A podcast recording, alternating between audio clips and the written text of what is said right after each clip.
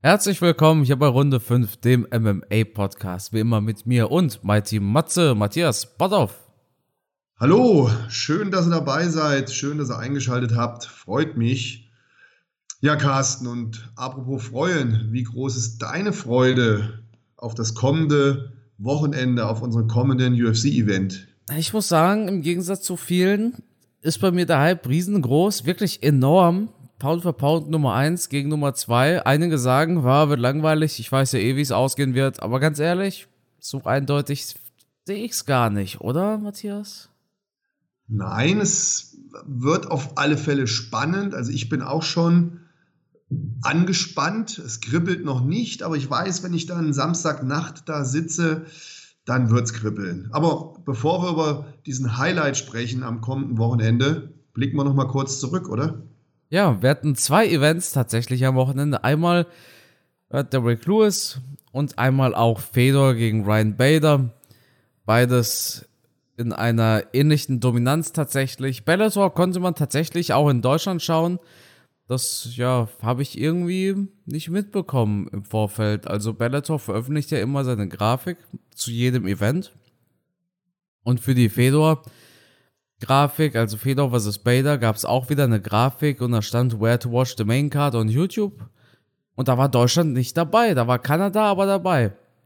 Und dann fängt das Event an und die deutschen Fans stellten fest, oh, das gibt's ja doch bei uns in Deutschland.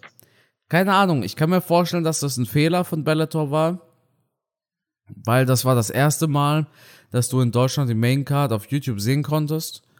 Und Deutschland stand in dieser Grafik nicht dabei. Also sah es für mich so aus, als ob Deutschland gar nicht es hätte schauen können. Aber wir konnten es gucken, live oder erst zeitverzögert, weil ich so kurz erst mitbekommen habe, habe ich dir noch nachts geschrieben, Matthias, ne? Als ich dir geschrieben habe, hey, ob du wach mhm. bist für, für UFC, weil ich dir schreiben wollte, dass du auch auf YouTube schauen kannst. Live, falls du gerade wach wärst. Und ja, dementsprechend hatten wir einen Abschiedsfight von Fedor Emelianenko, der eigentlich genau so lief, wie man erwartet hat, oder? Ja, leider ja. Äh, kann man eigentlich nicht viel zu sagen. Es ist halt so, wie es nun mal ist. Wir alle werden älter und das hinterlässt natürlich seine Spuren. Und auch Fedor ist natürlich alt geworden. Ich meine, der sah natürlich jetzt noch nie irgendwie athletisch spektakulär aus. Und er hat ja immer so ein bisschen verschlafenen Blick gehabt. Aber jetzt hat er halt auch so gekämpft. Ähm, ja, mir tut es dann in der Seele immer ein bisschen weh, wenn ich diese Legenden dann so verlieren sehe. Aber das gehört halt nun mal dazu. Jetzt hat er nochmal seinen Moment gehabt und ist auch da geehrt worden. Viele bekannte Kämpfer waren dann nachher auch mit ihm im Käfig für ein Gruppenfoto. Alles schön und gut, aber über den Kampf brauchen wir jetzt nicht viel zu sagen, weil ich, ich will auch nicht über so eine Legende irgendwie was Schlechtes sagen. Hat er den Kampf verloren und ja, das war's. Ja, das war's halt. Wir haben noch einen guten Fighter, der genauso dominant verloren hat. Und zwar hatten wir Derek Lewis gegen Sergei Spivak. Matthias, Derek Lewis, das war absolut gar nichts. Wie hast du den Fight gesehen? Bisschen geschockt. Bisschen geschockt, weil wir reden ja hier vom schwarzen Biest. Aber vom Biest war irgendwie nicht mehr so viel übrig, oder? Er war eher so ein Lämmchen, was hier die ganze Zeit aufs Kreuz geworfen wurde. Ich weiß nicht, was mit Derek Lewis los ist. Auch im Vorfeld, ja, er ist besser in Form, er hat abgespeckt und, und, und davon war da nichts mehr zu sehen. Auch wenn Marc Bergmann gesagt hat, ja, er ist besser in Form als sonst, der hat abgenommen. Nee, der hat das gleiche Gewicht gehabt, das war genau an der Grenze. Wie viel dürfen die wiegen? 265 Pfund? Boah, im Heavyweight, im Heavyweight ist das, ähm, da verpasst nie einer das Gewicht, deshalb weiß ich es nicht so genau. Jedenfalls ist das Gewicht auch begrenzt und er war genau an der Grenze, also so wie immer also auch nicht weniger Körpergewicht gehabt. Ich weiß nicht, was mit Derek Lewis los ist. Ähm, ist es das Alter? Ist er auch in die Jahre gekommen? Ist er leicht müde geworden vom vielen Kämpfen? Er hat ja einige Schlachten hinter sich. Ähm, man hat da jetzt nicht das Gefühl von so viel Gegenwehr gehabt. Er sah teilweise ein bisschen hilflos aus. Und das soll jetzt nicht böse gemeint sein, um Gottes Willen. Äh, genauso hilflos wäre ich, wenn Derek Lewis mir gegenübersteht. Aber du weißt, was ich meine. So, du, du sitzt da, schaust zu und denkst, ja, das gibt's doch nicht. Der wird da durch den Ring geschmissen, durch den Käfig. Ja, und wir reden weißt hier von einem Typen, der ne, ja kein Zahnstocher ist. Zweimal um den Titel gekämpft. Ja, einmal gegen Engano, oder? Nee. Und einmal gegen.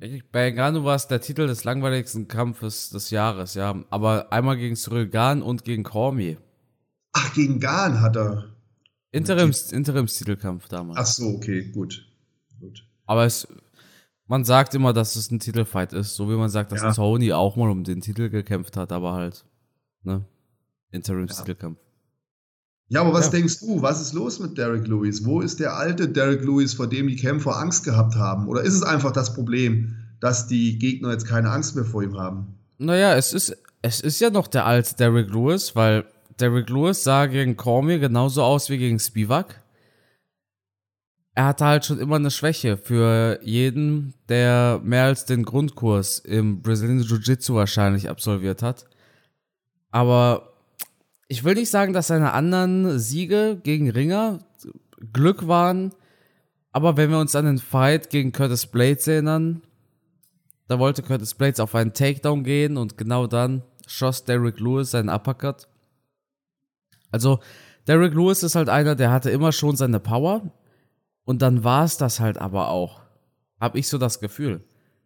Da ist klar ein bisschen Technik drin, aber viele Fights hat er gewonnen, bei denen er eigentlich doch eher am Verlieren war. Ne? So wie der Fight gegen Volkov in der letzten Minute oder der Fight gegen Curtis Blades.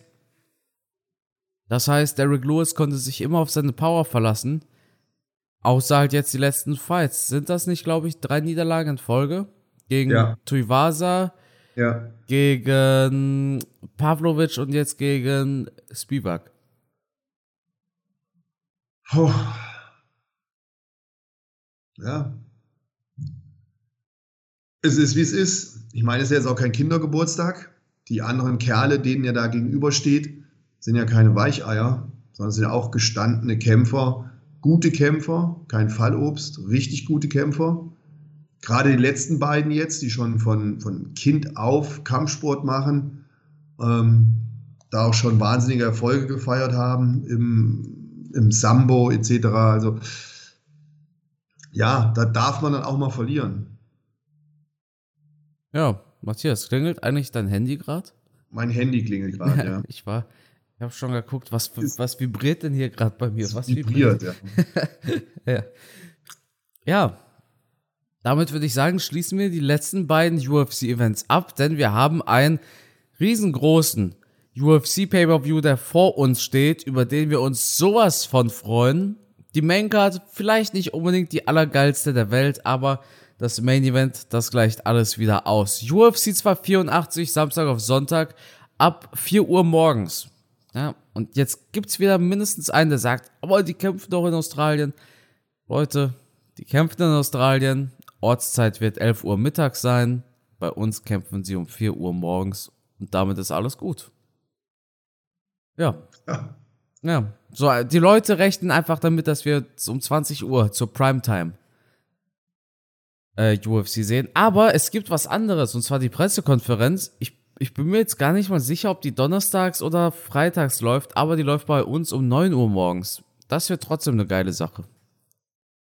Egal, UFC 284, Islam Makachev gegen Alexander Volkanovski. Zuerst sprechen wir natürlich über die Main Card, ja, also das wäre es ja auch, Matthias, ne? Sprechen wir zuerst über den Fight, für den sich alle interessieren. Und dann sprechen wir über Jimmy Cruz gegen Alonso Manifield zum Schluss. Nee, also Main Card. Jimmy Crude gegen Alonso Manifield. Matthias, deine Gedanken? Ja, schön, aber ich bin ganz ehrlich, ich, ich bin halt zu 100% gehypt auf den, auf den Main Event und natürlich auch, auch ähm, auf Jair Rodriguez und Josh Emmett. Alles, was danach kommt, ja, gute Fighter, klar. Manifield und Jimmy Crude, die beiden werden einen guten Fight abliefern, da bin ich mir eigentlich relativ sicher. Ähm, aber ja, viel mehr gibt es dazu eigentlich nicht zu sagen. Beides stabile Kämpfer, Manifield halt, ein gutes Muskelpaket. Ähm, hat jetzt auch in der Vergangenheit gute Erfolge gehabt. Also ein guter Fight, aber ja, wie gesagt, der Fokus wird sich weiter nach vorne richten. Und Jimmy Crude, klar, dass der da mitmacht, als ist er Australier oder Neuseeländer? Ich glaube, er ist Australier, ne? Ja. Oder? Ja. Ja, ja, doch. Ja. Der hat halt letztens zweimal verloren. Für den geht es halt schon so ein kleines bisschen um die Wurst. Äh, mit Manifield hat er keinen schlechten Gegner. Ja, wird. Ich denke, es wird ein guter Fight. Weißt du, woran ich mich erinnert habe, als ich die Maincard gesehen habe? Wir hatten unseren Podcast über die Runde 5 Awards Ende letzten Jahres, ne? Ja. Also so zwei, zwei Monate, anderthalb Monate her.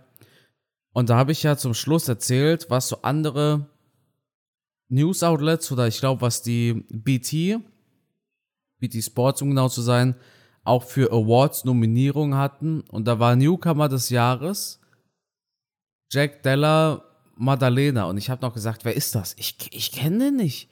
Den haben so viele genannt und ich kannte den einfach nicht, ne? Und ja. jetzt, Matthias, ist der Zeitpunkt gekommen. Jetzt haben wir ihn auf der Maincard von UFC 284. Das heißt, bei ihm werden wir ganz genau hingucken. Denn alle sagen, das ist der Newcomer des Jahres. 13 zu 2 denkst du dir erstmal so, ja, naja, ist gut, aber ist halt, ist halt, ist halt nur gut, in Anführungszeichen. Aber die ersten zwei Fights, seine ersten zwei Profi-Fights waren gleichzeitig seine ersten zwei Niederlagen. Jetzt ist er seit einigen Jahren ungeschlagen, 13 Siege in Folge. Soll ein sehr schönes Boxen haben, kam aber noch nicht dazu, mir die Fights anzuschauen. Er hat einmal in der Contender Series gewonnen, dann einmal in der ersten Runde, dann noch, okay. Er hat drei, drei UFC-Fights, wenn wir jetzt die Contender Series nicht mit dazu zählen. Und alle drei UFC-Fights in der ersten Runde durch Punches gefinisht. Also ich habe ihn schon kämpfen sehen, aber offensichtlich konnte ich mich an ihn nicht mehr erinnern, weil er halt seine Kämpfe in der UFC so schnell beendet hat. Ja, das ist es, ne? Ich, wenn die, wenn die sich nach drei Minuten wieder aus dem Oktagon verziehen, wie soll ich mir denn dann das Gesicht mit dem dazugehörigen Namen merken? Das ist ja eine Frechheit.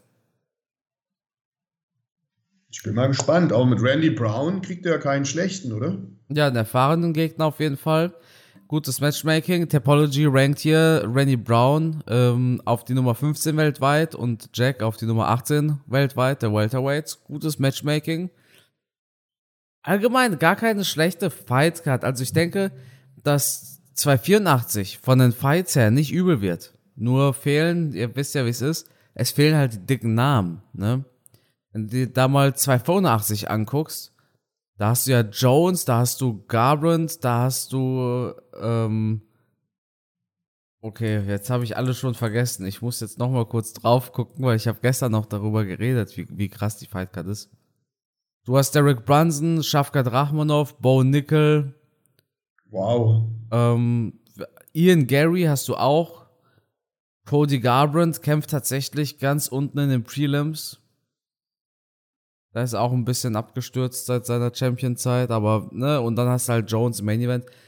Hier macht's halt das Main und ein bisschen auch das Co-Main aus. Aber trotzdem werden die Fights gut. Sie werden gut, sie werden einfach nicht diese, diese großen Hype-Fights sein, aber sie werden geil sein. Sagen wir es so. Gut, Matthias, springen wir direkt rüber. Co-Main Event.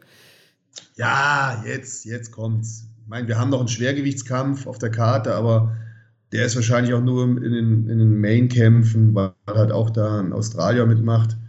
Aber ich, ich glaube, was die meisten interessiert, ist wirklich der Co-Main-Event und der Main-Event.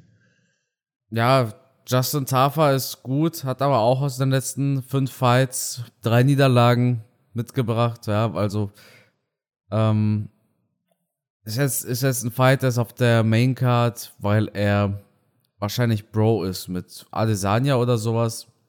oder mit irgendwem anders. Ähm, ja. Guter Fight, könnte aber genauso gut wahrscheinlich auch in den Prelims sein.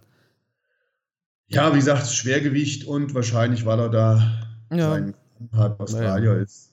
Aber,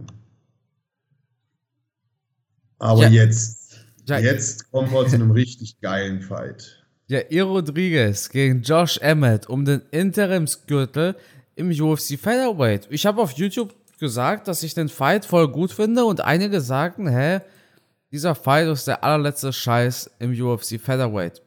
Habe ich Echt? nicht, ja, ja, ich habe ich nicht das? ganz. Naja, Rodriguez müsste doch erstmal an Holloway vorbei und Josh Emmett sowieso nicht ganz so verdient. Und äh, ich denke mir da ganz ehrlich, naja, gut, guck mal. Rodriguez ist die Nummer 2 im Featherweight, Holloway ist die Nummer 1.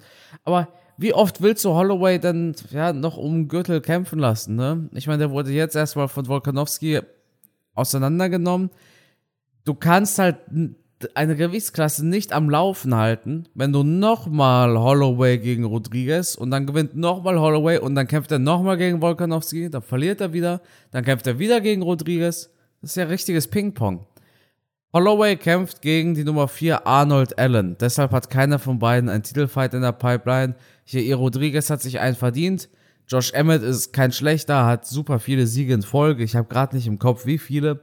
Deshalb ist das Matchmaking hier richtig gut. Die komplette Top 5, außer Brian Ortega, ist belegt. Die, die komplette Top 5 hat ein Fight und Brian Ortega hat Liebeskummer leider.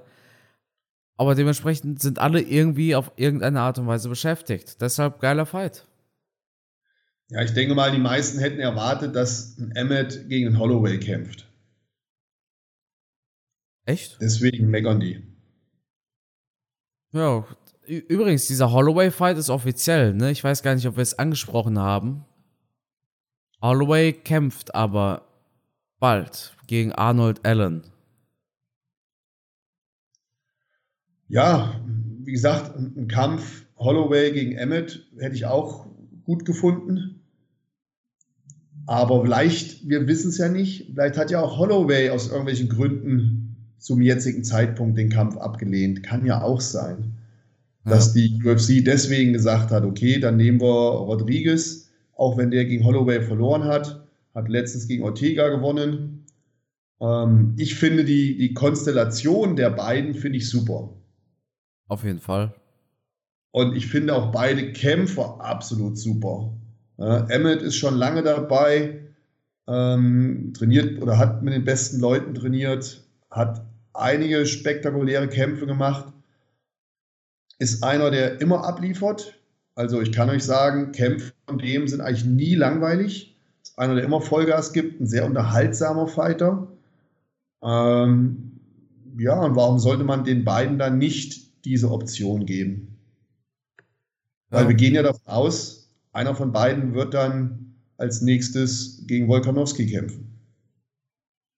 Ja, Matthias, die letzten drei Fights von Emmett, alles Decisions. Spannender Fighter. Nee, Spaß. Aber ich weiß noch, wie er sich mit Calvin Cater geprügelt hat. Das Ding gegen Richtig. den Ige war auch ein super geiler Fight. Richtig. Josh Emmett ist unscheinbar, wenn man sich den so anschaut. Der ist unscheinbar hat aber in der UFC neun Siege schon, ne? Zwei Niederlagen.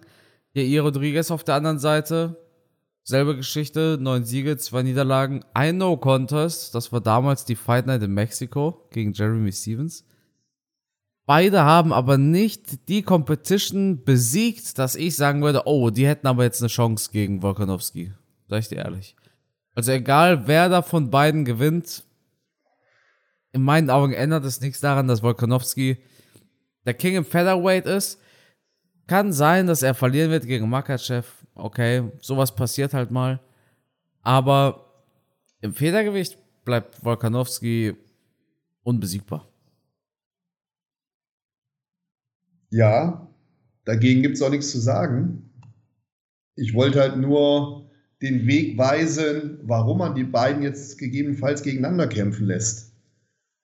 Weil der Sieger wird ja dann diesen Interim-Titel haben und demzufolge dann gegen Wolkanowski irgendwann kämpfen. Und nehmen wir an, wir hätten jetzt Holloway hier ins Spiel gebracht. dann hätten wir ja die vierte Begegnung unter Umständen mit Alexander Wolkanowski und Holloway gehabt. Und da hat die UFC wahrscheinlich keinen Bock drauf. Das Problem ist einfach, dass Volkanovski dreimal schon gegen Holloway gewonnen hat. Und auch wenn das zweite Mal umstritten war, so war das letzte Mal, also das dritte Mal, viel zu eindeutig. Ja. Also das war wirklich so eine Meisterleistung von Volkanovski. Dementsprechend brauchen wir nicht unbedingt nochmal einen Titelfight von Holloway. Nee, sind wir ehrlich. Ja, und deswegen haben wir jetzt den Kampf Rodriguez gegen Emmett. Ein geiler Fight. Auf jeden Fall. Ich denke einfach, es, es spricht ja auch nicht gegen die beiden, sondern es spricht nur für Volkanovski, wenn ich sage, sie haben keine Chance gegen ihn. Weißt du?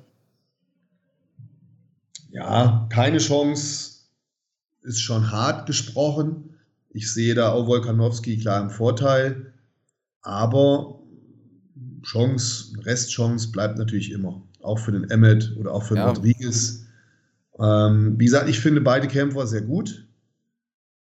Ich finde auch, gerade bei Rodriguez hat man immer den Überraschungseffekt. Der macht auch schon mal spektakuläre Sachen im Käfig. Der kann gesprungene Kicks, gesprungene Kniestöße, Ellenbogenstöße. Jemand, der technisch mir sehr gut gefällt. Ob man dann wirklich mit so einer Maschine wie Wolkanowski mitgehen kann, das ist halt immer die Frage. Aber chancenlos sind beide in meinen Augen nicht. Wolkanowski, ganz klar der dominante Kämpfer. Deswegen kriegt er auch jetzt die Chance im Leichtgewicht gegen Islam Makachev. Aber warten wir es ab, was die Zukunft bringt. Noch äh, können wir uns erstmal auf das Wochenende freuen, was kommt. Was denkst du, wer gewinnt? Rodriguez oder Emmett? Josh Emmett hat einen Top-10-Sieg. Ne? Ich denke, Rodriguez gewinnt. Der hat zwar auch nur zwei Top-10-Siege, aber ich sehe in Rodriguez einfach so einen kompletteren Fighter.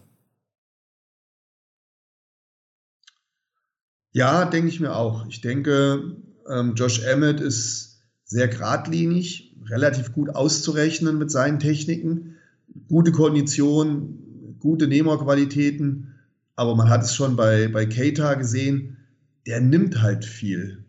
Und Rodriguez kann sehr präzise sehr schnell und sehr hart austeilen, hat ein gutes Boxen, hat aber auch super Kicks, schöne Kniestöße. Ich meine, er hat da mehr Tools, mehr Waffen und Josh Emmett, einer, der wie gesagt immer schon viel genommen hat, aber hier kann auch mal ruckzuck das Licht ausgehen. Deswegen, ich sehe Vorteile bei Rodriguez und würde auch in dem Falle auf Rodriguez tippen. Ich würde sogar auf einen K.O.-Sieg äh, tippen. Oh. Ich wollte übrigens dazu sagen, Matthias, zu sagen, Josh Emmett, einer, der immer schon viel genommen hat, klingt durchaus falsch. Als wäre das jetzt so ein, so ein USADA Doping, äh, Doping. Nein, nein, nein, nein, nein. schon viel eingesteckt hat. Ja. Aber jemand, der das gut verkraftet, also auch ja. Auch mental, psychisch. Jeremy Stevens hat ihm damals den Kiefer gebrochen. Da gab es dann erstmal nur wochenlang Haferbrei und Proteinshakes. Aber auch diesen harten Knockout hat er weggesteckt, auch gegen Cater. Wenn man sich das Auge anguckt, den Cut. Also, das ist ein Typ, der, der hat so einen Eisenschädel, der schreckt nicht zurück und marschiert halt einfach. Aber Rodriguez, der kann schon präzise kicken und schlagen. Ich, Gut. Bin mal gespannt. Matze, jetzt ist der Moment gekommen, auf den wir alle gewartet haben. Ich freue mich schon wirklich lange auf diese Episode, denn endlich haben wir mal wieder so einen richtig geilen Pay-per-View. Der letzte so richtig geile war, ne, so ehrlich müssen wir, also der letzte so wirklich so super geile Wow war im November. Das war Adesanya gegen Pereira. Pereira ist übrigens morgen, glaube ich, ich glaube morgen am 9. in Düsseldorf. Also falls ihr durch Düsseldorf latscht und das Gefühl habt, ey, der sieht, der kommt mir bekannt vor, vielleicht habt ihr da gerade den Champion vor Augen. Aber ja, und äh, alle Menschen, die irgendwie südamerikanisch aussehen, in dem Falle nicht anrempeln. Ja, ja besser nicht die für die Freundin anmachen. ähm, der letzte Geile war einfach November. Wir hatten im Dezember Ankalaev gegen, gegen Blachowitz. Das sollte eigentlich nicht das Main Event sein, wenn wir ehrlich sind, weil Bratska ist ja ausgefallen, ne? Ja. Dann hatten wir im Januar Jamal Hill, das heißt, die Nummer 7 kämpft auf einmal um den Gürtel. Und jetzt haben wir nicht die Nummer 7, sondern jetzt haben wir Gewichtsklassen übergreifend, Pound for Pound. Die Nummer 1, der geht in Gewichtsklasse nach oben und trifft auf die Pound for Pound. Nummer 2, Matthias, du bist ja schon so lange UFC-Fan. Wann gab es das letzte Mal ein Fight von dieser Relevanz in den Rankings, sag ich mal? Puh, lass mich überlegen. DC, also ins Schwergewicht gegangen ist? Das war ja aber nicht Pound for Pound Nummer 1 oder so gegen 2, Na, oder? Das gab es überhaupt schon mal, nicht, dass ich wüsste, oder? Ich glaube nicht. Vielleicht ganz früher mal. Also es gibt immer, weißt du, es gibt immer die Leute, die dann sagen, ja, in UFC 2, damals 1998, weißt du, aber wir reden da schon über die, die moderne Ära. Da gab es sowas nicht. Ja, da 98 gab es noch gar keine Gewichtsklassen. Ja, eben. Ja. Achso, da war jeder die Pound für Pound. Genau. Ja, ja. Nee, also ganz ehrlich, Volkanowski, der versucht hier etwas zu erreichen und das muss man ihm auch tatsächlich lassen. Ich finde das sehr bemerkenswert, wenn jemand aus seiner Comfortzone quasi rausgeht. Klar, du kannst immer in deiner Gewichtsklasse dominieren, du kannst es machen wie Usman oder wie Khabib. Das hat Volkanowski auch gemacht. Er hat jeden auseinandergenommen in seiner Gewichtsklasse. Okay, eigentlich hat er nur Holloway. Wobei, nee, es gab noch Korean Zombie und es gab Brian Ortega. Und jetzt will er halt, jetzt will er es halt wissen gegen einen richtig gefährlichen Gegner im Lightweight. Das ist eine Sache. Ich weiß, professionelle Kämpfer haben keine Angst, aber das haben sich viele nicht getraut. Sie haben es sich wenn es um das Thema Trauen geht, dann denke ich, geht es weniger darum, dass ein Kämpfer sich nicht traut, weil er Angst hat vor Kämpfer B, sondern er traut sich nicht aus Angst vor seiner Karriere, wie es aussehen würde, wenn er verliert. Das heißt, man hat da keine Angst vor einem Menschen, sondern vor einer Geschäftsentscheidung, vor dem Business dahinter, ein Kämpfer zu sein. Volkanowski ist das Wurst, der geht trotzdem hoch, setzt sich einem hohen Risiko aus und das finde ich so dermaßen geil, das ist eine Sache, die hat ein Usman nie gemacht. Ich meine, klar, Usman hat natürlich auch immer darüber geredet, dass er doch gegen die Light Heavyweights kämpfen will. Der wollte ja das äh, Middleweight komplett überspringen. Er wollte direkt gegen die Light Heavyweights ran. Naja, Leon Edwards hat ihn dann auf den Boden der Tatsachen zurückgenockt, tatsächlich. Aber das macht halt kaum einer. Adesanya hat's gemacht, aber weißt du auch warum? Jones war doch schon draußen. Adesanya hat gedacht, ach komm, den Blachowitz, den kann ich ja besiegen. Der ist jetzt nicht der beste Striker. Das heißt, naja, also ganz ehrlich, Mann. Ich glaube, der letzte Move, der so krass war, wie der jetzt den Volkanowski bringt, das war einmal Cormier, das stimmt. Weil Stipe ist auch ein, ein, ein krasser Champion und dass Cormier gesagt hat, ich gehe hoch, das war bemerkenswert. Aber auch McGregor. Diese drei Double Champion Fights, also Volkanovski, DC und McGregor, gehören für mich in eine eigene Kategorie, weil Adesanya so naja war und Henry Cejudo hat gegen Marlon Morales gekämpft um den vakanten Gürtel. Das sind alles immer andere Geschichten, aber Volkanovski, der, der setzt da seine Nummer 1, seine Pound for Pound Nummer 1 Pole Position aufs Spiel und das ist einfach nur geil, oder? Ja, hast du alles schön wiedergegeben. Aber auf der anderen Seite, du weißt auch, ich als Kämpfer, ich habe ein bestimmtes Zeitfenster, in dem ich abliefern kann. Er ist schon Champion. Jeder sagt, Volkanowski ist gut. Sein Ruf ist gut. Wenn du jetzt noch zur Legende werden willst, dann musst du halt irgendwas machen. Und wenn du Bock drauf hast, wenn du heiß drauf bist und wenn du auch keine Angst hast zu verlieren, dann mach es jetzt. Und dann kann er Legendenstatus bekommen.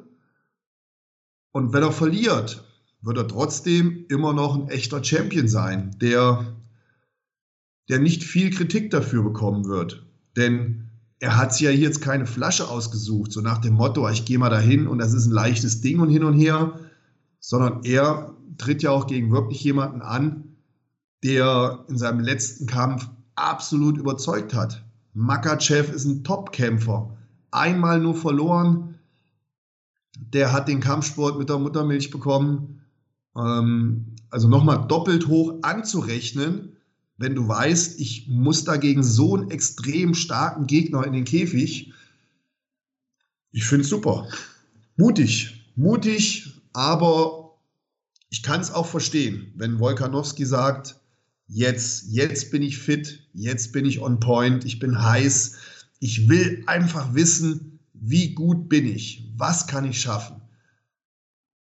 Und wenn du in dir, wenn du in dir ruhst und zufrieden bist mit allem dem, was du geschafft hast, dann kann natürlich auch so eine Herausforderung auch nochmal ähm, ein unheimlich großer Antrieb sein. Weil es ist ja schwierig, sich von der Motivation her immer wieder zu pushen, das Maximale aus sich rauszuholen, wenn man mehrfach den Titel verteidigt hat und so eine gewisse innere Gelassenheit, Ruhe eintritt. Dann suchst du vielleicht diesen neuen Kick, diese neue Herausforderung und dann machst du halt so Sachen wie Wolkanowski jetzt. Also ich, ich finde es super und ich kann es gut nachvollziehen, dass er das macht. Absolut.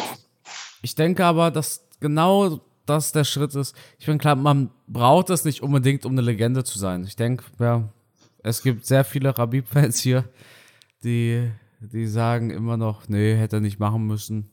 Aber ich denke, dass Volkanovski besser auf dem Weg dazu ist, so ein, so ein richtig kompletter Fighter zu sein. Und selbst wenn er verliert, er hat es versucht. Genau deshalb hat er vielleicht auch ein bisschen weniger Druck, weil der Tenor ist einfach, alle sagen, ja, wenn er verliert, blöd gelaufen, dann rasiert er halt wieder alles im Featherweight. Wenn er gewinnt, ja, steht außer Frage, dass er einer der besten aller Zeiten ist, denke ich. Also, das beste Feder, für mich ist er jetzt schon das beste Federgewicht aller Zeiten, sage ich ehrlich. We wem soll er noch was beweisen? Er hat einen Sieg gegen Aldo, er hat drei Siege gegen Holloway, hat einen Sieg gegen Ortega, gegen Korean Zombie. Und jetzt will er das beste Federgewicht aller Zeiten gegen eines der besten Lightweights der letzten Jahre gewinnen. Ja, ich sag dir aber ehrlich, meine große Sorge ist, dass Makachev, nachdem ich ihn gegen Oliveira gesehen habe, dachte ich mir einfach, alter Schwede. Wer soll gegen den denn gewinnen? Ganz ehrlich. Ja, das waren auch meine Gedanken. Ähm, ich bin auch ganz ehrlich, ich irgendwie wünsche ich mir, dass Wolkanowski gewinnt.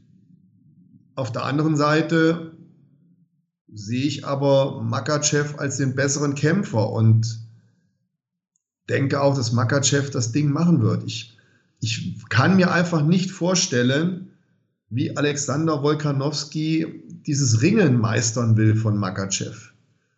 Natürlich kann er versuchen, sich auf die Distanz Luft zu verschaffen, ihn auskontern, Kniestöße, Boxtechniken und, und, und. Aber Makachev ist so extrem stark, so explosiv, so gut trainiert, dass das Ringen ist natürlich auch von einem anderen Stern. Ich weiß nicht, wie das funktionieren soll. Ich habe hier mit einem, mit einem jungen Mann, mit einem Sportler bei mir aus dem Studio gesprochen, der Thomas, BJJ-Kämpfer, und der sagte zu mir, ah, so eindeutig sehe ich das nicht mit dem Ringen. Der Alexander Wolkanowski trainiert mit so einer BJJ-Legende, so einem Topmann. Wie heißt denn der nochmal? Jetzt fällt mir der Name leider nicht ein. Ja, also es gibt Ryan Gordon. Der war es nicht, der war es nicht. Ähm, Ryan Gordon war es nicht. Voice ah, jetzt habe ich den Namen vergessen. War es ein nein, nein, oder nein. war es ein... So ein Verrückter, der auch mal ab und zu mal so einen rosanen Gi trägt hier. Wie heißt er noch gleich? Ah, jetzt stehe ich auf dem Schlauch. Der einzige Verrückte, den ich kenne, ist Eddie Bravo. Nee, der war es auch nicht. Der war es auch nicht. Okay. Ähm, ah, ich komme nicht auf den Namen. Gary Tonen? Nein, nein, nein, nein, nein. Okay, da, da, da hört es bei mir mit BJJ-Namen auf. Ich bin schon Nein, stolz, ich dass ich Ryan? Gordon und Gary Toden kannte. Ja, ja, ja, nee, es gibt, es gibt da noch einen. Ich habe ich hab einen Namen auf der Zunge. Ich habe ich hab ja noch mit Thomas drüber gesprochen und der sagte zu mir, ey, das ist einer der besten BJJ-Kämpfer neben Ryan Gordon und, und, und, und. Wenn der mit Volkanowski trainiert, dann äh, ist er gespannt und der Meinung, dass Volkanowski am Boden mit Makachev mithalten kann. Jetzt frage ich mich natürlich, das habe ich dann zu ihm gesagt, ja, aber Volkanowski macht ja noch gar nicht so lange Ringen und BJJ. Der kommt ja aus dem Rugby. Der ist relativ spät zum Kampfsport gekommen, während so ein Makachev ja wirklich das Ringen von Kind aufmacht. Kann man, kann man diese Zeit reinholen, auch wenn man Top-Trainer hat. Und hat man auch dafür die Top-Sparringspartner. Makachev trainiert ja mit unheimlich vielen sehr starken Ringern. Hat Volkanowski die Leute, mit denen er da dementsprechend arbeiten kann? Hat er diese starken Ringer gegen sich? Das weiß ich halt alles nicht. Das, Oliveira hat sich auch einen starken Ringertrainer geholt. Aber wenn ich dann im Internet geguckt habe, mit welchen Leuten er da gerungen hat, also die Sparringspartner waren keine guten Ringer. Also in Anführungsstrichen nicht so gut wie die Jungs aus Dagestan. Ähm, also da sehe ich nach wie vor den Knackpunkt. Ja, Matthias, Schafft Volkanowski. soll ich meine, Durchschnitt. so eine ehrliche Meinung hören? Ja, Du musst verstehen, Volkanowski hat einen Takedown-Durchschnitt von 1,71 und abgewehrte Takedown-Rate von 73% Nein, sehr schön. Spaß. Ähm, guck mal. Also ich frage mich, warum reden wir darüber, dass Volkanowski einen so krassen BJJ-Trainingspartner hat, ja? Und oh, genau deshalb könnte Makachev gewinnen. Hat Thomas Makachev gegen Oliveira geguckt? Ja, klar. Ja. War ja. auch ein bisschen traurig. Aber, aber das, das ist halt schon alles, was ich sehen musste, um zu wissen, und wenn Volkanowski mit Ryan Gordon höchstpersönlich trainiert und sogar Ryan Gordon seine Gummibärchen nascht, wegen denen Ryan Gordon aussieht, wie Ryan Gordon halt aussieht. Mit Craig, Craig Jones, glaube ich, trainiert Volkanowski. Ach, das war Craig. Jones hat, das hat aber auch ein äh, Zuschauer mir geschrieben, ja.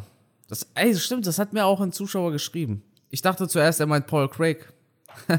mir hat einer geschrieben, ich, ich habe ich hab wirklich Paul Craig im Kopf gehabt. Ich dachte mir, Alter, Herr Volkanowski trainiert echt mit so einem, mit so einem Light Heavyweight. Und dann habe ich UFC Embedded geschaut und da sieht man es, mit wem Volkanowski da trainiert. Ich meine, klar, ist ja, ist ja schön und gut, ist ja auch nicht schlecht.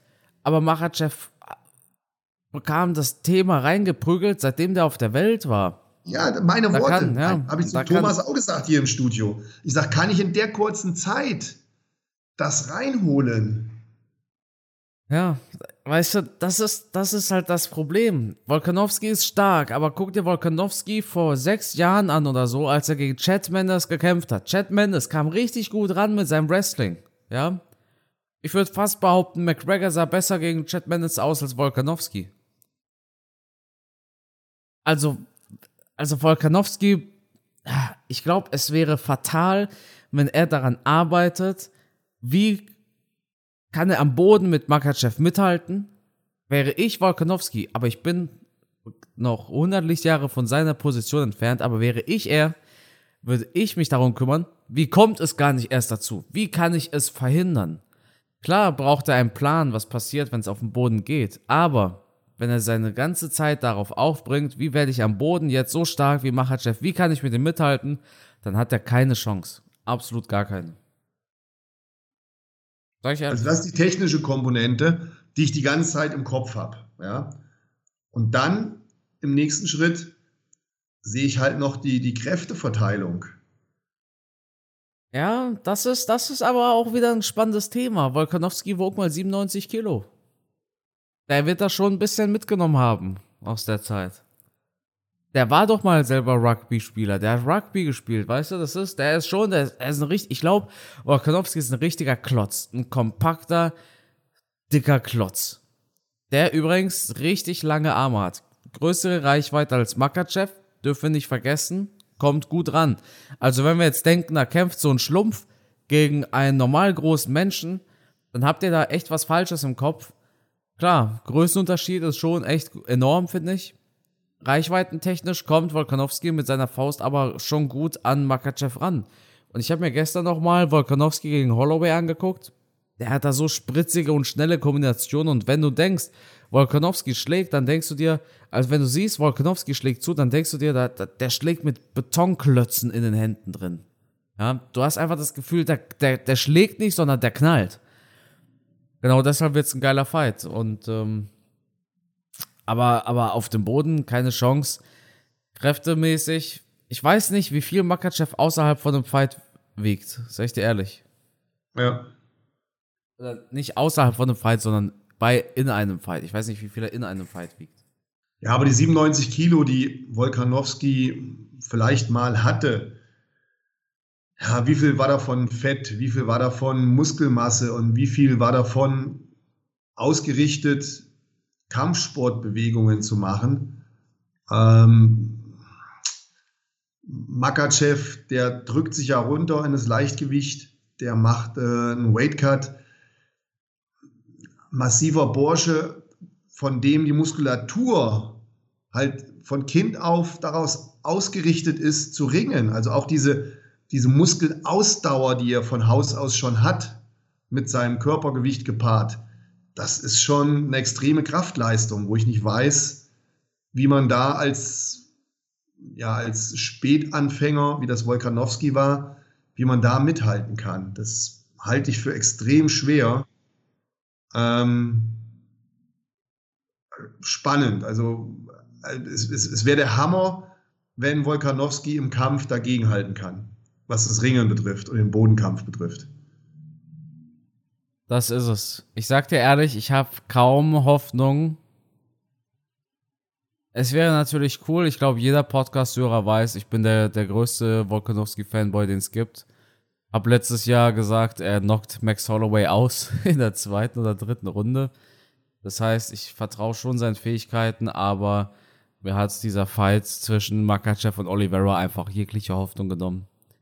Ich denke einfach, dass Makachev zu, zu perfektionistisch ist, zu dominant ist. Der wird sich auf keine Spielchen einlassen. Der wird sein Gameplan durchziehen. Der hat einen Plan im Kopf, den führt er aus. Der hakt einen Punkt nach dem anderen ab. Makachev macht das durch eine Decision, glaube ich. Ja, ja, das ist auch leider die Tendenz, die ich habe. Ich glaube nicht, dass ein Makachev einen Volkanowski ausnockt. Eine Submission würde ich für möglich halten. Aber am wahrscheinlichsten, denke ich, ist hier ein, ein, ein Punktsieg. Wobei, da sind wir halt wieder beim Kampfsport. Speziell jetzt hier beim MMA. Je länger man drüber nachdenkt, desto mehr Bilder schießen einem in den Kopf, oder? Ja. Ich glaube, es gibt keine, keine Sportart der Welt, wo, wo Sieg und Niederlage von so vielen unterschiedlichen Faktoren abhängig ist und die Faktoren auch ja, blitzartig ändern können, selbst innerhalb eines Kampfes. Ne? Ja, klar. Das, Schön wäre es, wenn Wolkanowski mal mit ein, zwei harten Händen durchkommt und dann Makachev vielleicht auch ein bisschen an Selbstvertrauen verliert. Nicht mehr nach vorne geht und den Takedown sucht, sondern dann ein bisschen im Rückwärtsgang arbeiten muss. Da, da hätte Wolkanowski dann eine Chance. Aber wie stark kannst du Druck ausüben gegen einen Makachev, wo du weißt, der kann mich jeden Moment auskontern? Es ist wie ein Schachspielen auf allerhöchstem Niveau dann kommt noch deine Tagesform hinzu. Ähm, wie gehst du mit dem Druck um? Ich glaube, mental hier Wolkanowski sehr stark einzuschätzen, oder? Ich glaube, Wolkanowski ist mental eine Maschine, der Typ. Auf alle Fälle, ja. Und er genießt, ich, ich habe das Gefühl, korrigiere mich, wenn ich falsch liege, ich habe das Gefühl, er genießt im Moment auch so ein bisschen die, die Außenseiterrolle. Naja, er war ja auch gegen Holloway, ich glaube, die meiste Zeit der Underdog. Also ich glaube, für ihn ist es nichts Neues. Er sagte ja selber, er kennt dieses Grinsen von Makachev, dass der sich denkt, ha, guck mal, der kleine Typ, der ist so klein. Also Volkanovski, Volkanovski hat schon darüber gesprochen, dass er weiß, dass die Leute ihn unterschätzen. Und das ist bei Makachev nicht das erste Mal. Ja, und ich habe das Gefühl, er, er, er fühlt sich gut in dieser Rolle. Ja, dass, auf jeden dass Fall. noch mehr anspornt, dass, dass ihm auch das Gefühl Ja, gibt, ich ja. habe hier gar nichts zu verlieren. Ja. Im Gegenteil, ich werde hier abliefern und werde euch alle zum Schweigen bringen. Und, dann, und er hat ja auch gesagt, kommt mir nicht nach dem Kampf und sagt, naja, so gut war Makachev jetzt doch nicht oder hin und her. Ja? Ja, ja, klar. Also ich finde schon, er, er, er macht einen starken Eindruck in der Rolle. Er macht nicht den Eindruck, als wäre er eingeschüchtert oder so. sondern Ich habe das Gefühl, er, er genießt diese Herausforderung. Er hat richtig Bock drauf, rauszufinden, wie gut er ist. Und das macht ihn wiederum gefährlich. ne? Und wenn du dann schaffst, im Kampf deinen Gegner zu brechen, dass Makachev merkt, oh, ne, jetzt habe ich hier was zu verlieren, dann bin ich mal gespannt, wie stark der mental ist. Das ist äh, ja auch vom Kopf her eine richtig interessante Kombination, die da in den Käfig steigt. Ja, du hast selber angesprochen, was wäre denn, wenn Volkanovski zwei gute Treffer landet? Ich traue Volkanovski zu, dass er sie trifft. Er ist die Pound for Pound Nummer eins. Er ist der beste Kämpfer der UFC. So diese wuchtigen Punches, wenn die auf einmal Machachev vielleicht so ein bisschen wachrütteln, die können natürlich die Dynamik des ganzen Kampfes verändern. Hält sich Machachev dann immer noch so an seinen Gameplan? Ja. macht er immer noch so weiter wie geplant? Wie geht er mit diesem Druck um? Ich glaube, er war noch nie so stark in der Be Bedrängnis. Und wie wird er darauf reagieren? Ich denke, Volkanovski wird ein tougherer Fight als Oliveira. Weil Volkanovski auch keiner ist, der unbedingt freiwillig auf den Boden will. Oliveira wollte mit Machachev auf den Boden, bekam halt dann die Quittung. Ich bin mal gespannt. Matthias, ich kann es kaum erwarten, oder? Ja, ich behaupte, es wird auch deswegen ein krasserer Fight, weil ich Volkanowski mental stärker einschätze als Charles Oliveira. Nee, das denke ich nicht. Doch, das glaube ich schon. Ich glaube schon, der Druck bei Charles Oliveira war extrem hoch. Wieso? Ja, er hat den Titel gehabt. Er hat, äh, hat vorher schon knappe Kämpfe gehabt. Und Makachev war so der Jäger irgendwie. Ich, ich, vieles hat für Makachev gesprochen. Ja, Oliveira war ja gar kein Und ich Champion finde, zur Zeit finde vom, des Fights. ich finde vom Kopf her, vom Kopf her kommt mir Volkanowski mental stärker vor als Oliveira. Oh, da, da sind wir nicht einer Meinung. Ich denke, wäre Oliveira nicht, nicht, nicht stark, also richtig stark vom Kopf her, wäre er niemals UFC-Champion geworden. Der hat doch so viele Niederlagen schon eingesammelt in der UFC. Die allermeisten würden daran kaputt gehen. Oliveira hat sich irgendwie als Motivation genommen. Oder, oder guck mal, gegen Justin Gaethje. Ja, das auf alle Fälle. er, verliert, auf alle er, Fälle, er, aber er verliert auf der Waage seinen Gürtel und gewinnt aber trotzdem noch diesen Kampf. Das ist der Wahnsinn. Wie viele hätten auf der Waage schon innerlich aufgegeben, weil es ja eh nichts bringt, quasi. Ja, das im Gegenteil. Das kann auch wieder ein Ansporn sein, den Leuten das jetzt erst recht zu zeigen. Aber von, von, vom, vom Druck her, der da aufgebaut wurde beim Makachev-Kampf, glaube ich schon, dass da Oliveira echt, echt dran zu beißen hatte. Ich habe das Gefühl gehabt im Kampf, er, der kam mir da sehr nervös vor. Ja, gut. nervös und unsicher. Wir wissen es nicht. Wir können leider nicht persönlich mit ihm sprechen. Ich würde es gerne, ich würde es gerne wissen. Ne? Ja. Du kannst es ja nicht immer beeinflussen, deine Emotionen. Das kann ja relativ kurzfristig sich auch verändern. Ne? Im einen Moment fühlst du dich noch dominant und sicher, dann bekommst du einen Schlag, wirst vielleicht unsicher, hast deine Zweifel.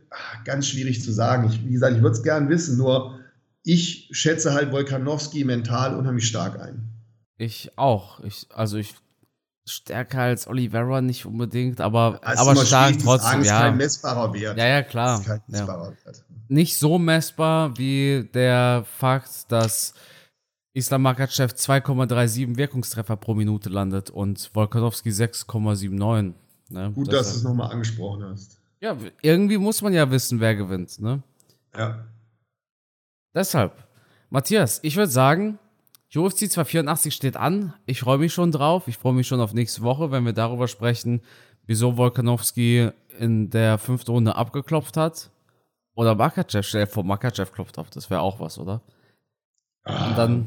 Es wird immer spannender. und dann- es wird immer spannender. Absolut. Ich, ich, Aber das ist ja das Geile. Wir haben uns schon so oft geirrt und dann im nächsten Podcast darüber gesprochen. Und das ist ja der Grund, warum ihr alle beim nächsten Podcast wieder einschalten müsst. Weil es ja so spannend ist, da wieder drüber zu reden und wir uns gegenseitig wieder fertig machen für den Unsinn, den wir gesprochen haben.